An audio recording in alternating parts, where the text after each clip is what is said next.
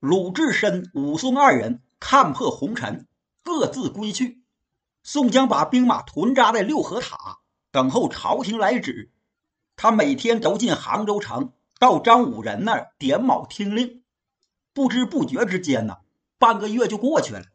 这天，朝廷的旨意终于来到，令宋江他们班师回朝。张武仁、童贯、刘光世他们这帮人先走，然后宋江他们才动身。在等朝廷旨意期间呢，梁山坡上的将领又死了三个人，并关索杨雄得了后背疮。不治身亡，古上早时迁患上脚长沙，也不幸死了。在丹徒县养病的青面兽杨志，最终也是魂归西天。另外呢，豹子头林冲竟然中了风，瘫痪了。他最后留在六合寺，由武松照看。据说半年之后啊，林冲也死了。宋江带着剩余兵将回返京城。这天天晚。扎下营寨，燕青来劝卢俊义，要他不要进朝里做官。俩人呢，找个清静所在，隐姓埋名，以终天年。可卢俊义呀，他不同意，说他九死一生，如今功成名就，正是封妻印子、高官得坐之时，怎么能归隐呢？燕青听卢俊义这么说，他就笑了，说：“主人，你这种想法啊，错了。”虽然咱们破辽国、擒田虎、平王庆、灭方腊、攻击赫赫，可未必得到好的结果啊！说不定啊，朝廷会负了我们。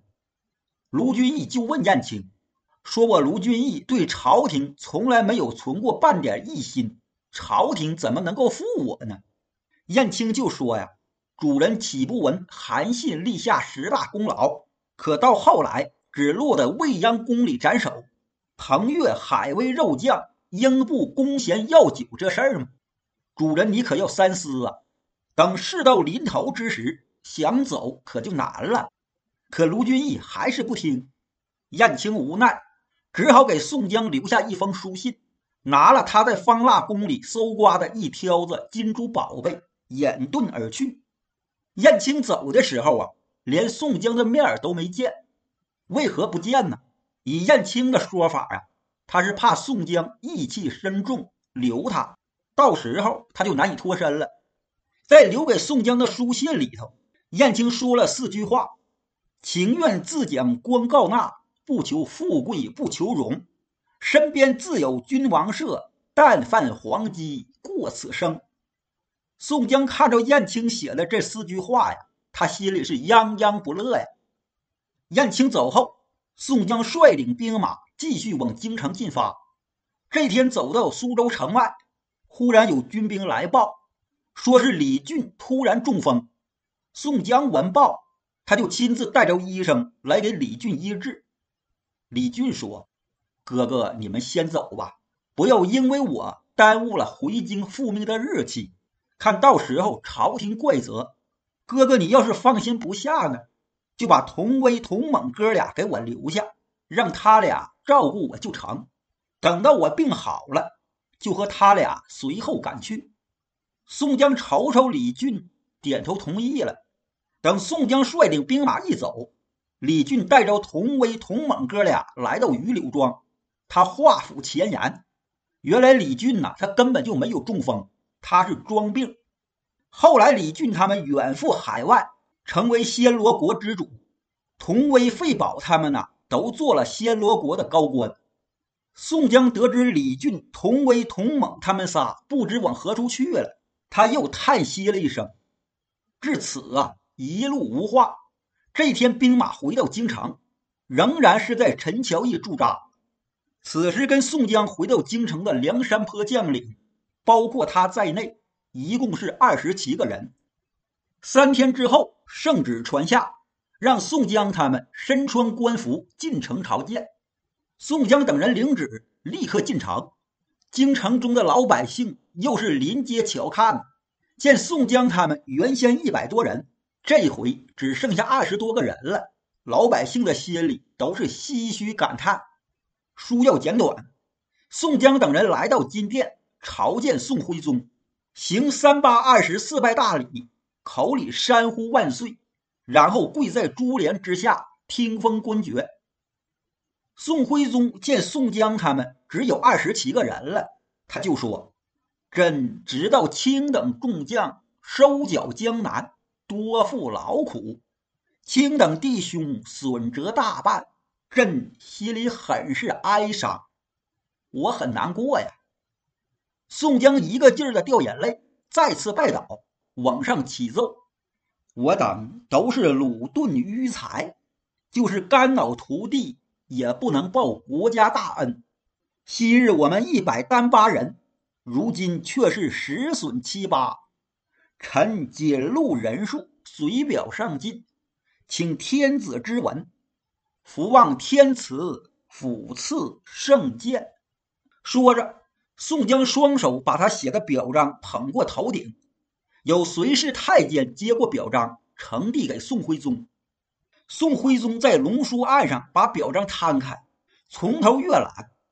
表彰开始啊，是宋江说的表中的话，然后就是梁山坡一百单八将的名单，上边写着：阵亡正偏将佐共是五十九员，其中正将十四员，有秦明、徐宁、董平、张清、刘唐、史进、索超、张顺、阮小二、阮小五。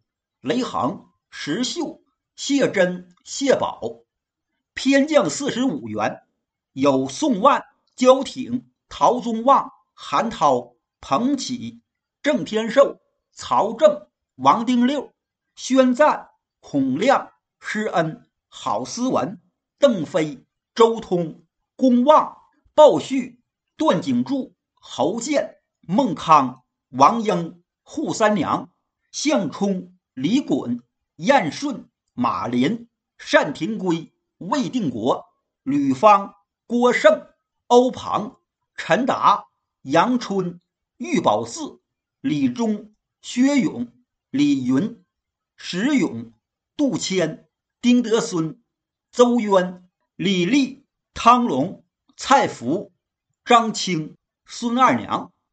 在路上因病而故的正偏将佐共是十员，其中正将五员有林冲、杨志、张衡、穆弘、杨雄；偏将五员有孔明、朱贵、朱富、白胜、石谦儿。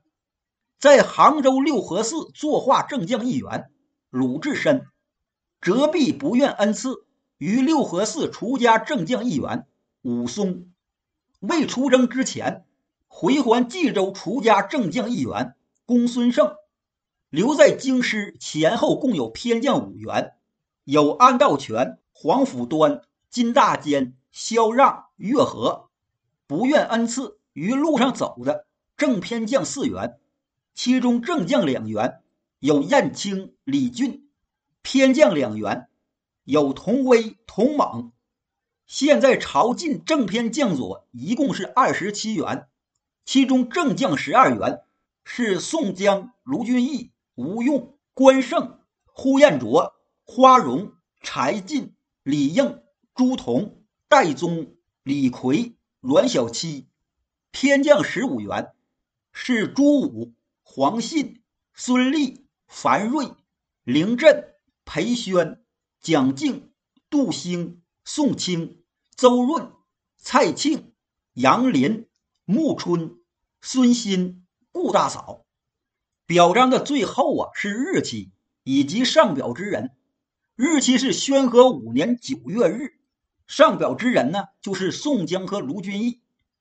宋徽宗看完表彰，他叹息了几声，然后说：“卿等一百单八人，上应星耀。”现在只有二十七人前来朝见，又辞去了四个，真乃十去七八矣。随即，宋徽宗降旨，死去的这些将领啊，正将、偏将各受名爵，正将封为中武郎，偏将封为义节郎。如果这些人里头有儿子、孙子的，就让他们来京，子承父爵；要是没有儿孙的，就赐赐立庙，享受祭奉。宋徽宗又特意敕封张顺为金华将军，因为张顺曾经显灵抓方腊的儿子方天定。僧人鲁智深擒获贼寇有功，善终作画在六合寺，加赠他为义烈赵济禅师。武松作战有功，伤残折臂，现在六合寺出家，封他为清中祖师，并且呢赐钱十万贯以终天年。已故女将扈三娘加赠花阳郡夫人，孙二娘加赠旌德郡君。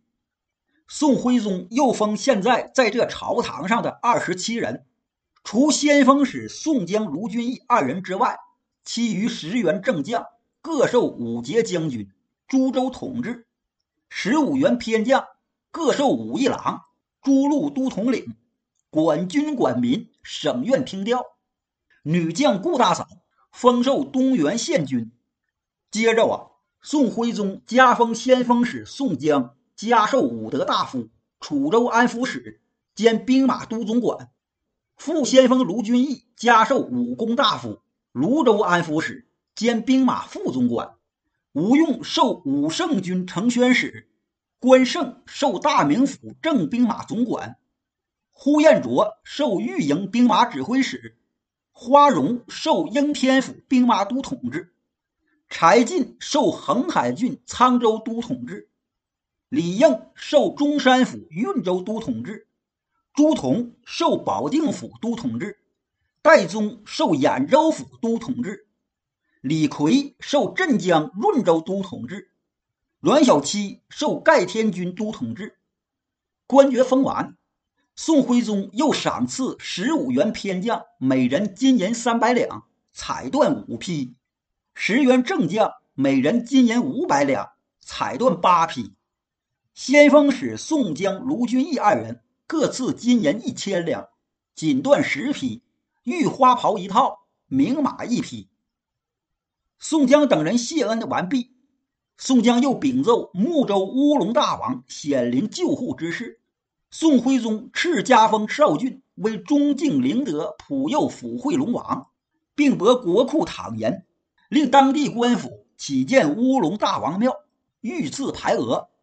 之后呢，宋徽宗改睦州为延州，歙州为徽州，因为这两地呀是方腊造反之地，各带反文字体。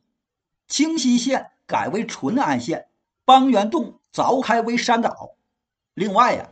江南凡是被方腊给侵占残害过的地方，免老百姓徭役赋税三年。一切事情都处理完毕，最后宋徽宗设太平盐宴，给宋江他们庆贺。满朝文武百官、九卿四相都参加御宴。当天酒宴吃完，宋江又启奏，说是梁山坡受招安的军兵伤亡已经过半，还有一些人呐要求回家。请皇上恩准，并且给些抚恤。宋徽宗也答应了。凡是想回家的，赐钱二百贯，捐十匹。回家之后呢，为民当差。愿意留下的，赐钱一百贯，捐十匹，收录于龙猛、虎威二营，每月都给支奉钱粮。最后，宋江又起奏，说他因为先前犯罪，不敢回老家。现在请皇上批准他回家看看，然后好去楚州上任。宋徽宗准奏，又赏赐给宋江钱十万贯，作为还乡之资，就是路费、买东西的钱。宋江谢恩，他心满意足的拜辞宋徽宗，下朝了。第二天，由中书省设太平筵宴款待宋江他们。第三天，由枢密院又设宴庆贺太平。张武仁、刘光世、童贯、王炳、赵谭等人都得到封赏，咱这里不加细表。数天之后，宋江、宋清哥俩衣锦还乡，宋家庄的乡里乡邻都来迎接呀。以往的亲朋故眷、妻后也都登门拜访，就是州县官僚也都前来探望，那真是络绎不绝呀。宋江家的门槛子呀，都快给踩折了。此时啊，宋老太公已经亡故，宋江哥俩在老爹的灵前哀哭了一场，又请僧道修建功果，超度父母宗亲亡灵。宋江感恩九天玄女娘娘，他拿出五万贯钱，在环道村给九天玄女娘娘重建庙宇。眨眼之间，宋江在老家就待了好长时间。他怕皇上见责，就辞别兄弟宋清，返回了京城。宋清虽然受了官爵，可是他呢，愿意在乡下务农，奉祀宗亲香火，因此呢，他没跟宋江回京。宋江回到京城，和众弟兄相见。这些人里头啊，有的把家小搬来京城住的，也有的去赴任了。还有的也衣锦还乡。过了几天，宋江也要去楚州赴任。这时候，神行太保戴宗前来探视，他跟宋江说：“呀，他要辞官不做，去泰安州岳庙里陪堂，过此一生。”